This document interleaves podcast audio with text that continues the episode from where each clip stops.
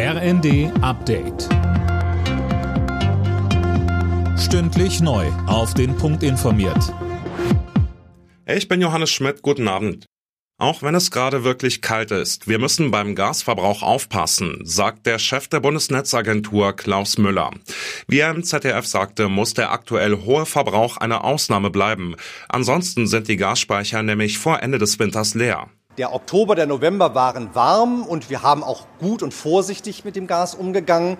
Der Dezember könnte einer der kältesten der letzten zehn Jahre werden. Und zuletzt haben wir jetzt am Montag sogar ein ganzes Prozentpunkt verloren an Gasspeichern. Das sollte jetzt ein Ausreißer bleiben. Darum trotz der Kälte meine Bitte, gehen Sie achtsam mit dem Gasverbrauch um. Grünes Licht für Deutschlands Kampfjet-Deal mit den USA.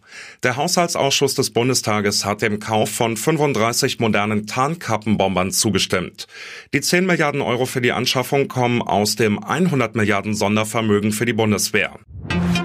Die Abgeordneten des Bundestages haben am Abend hitzig über die Reichsbürgerszene diskutiert. Die AfD prangert die Razzia gegen die Szene vergangene Woche als PR-Show an.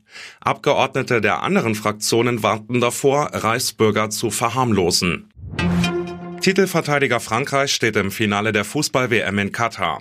Möglich macht sein 2 zu 0 Halbfinalsieg gegen Außenseiter Marokko.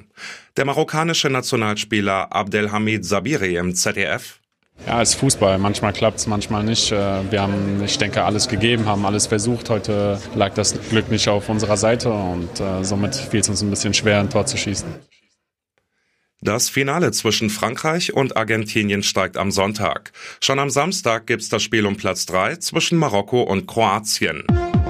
Alle Nachrichten auf rnd.de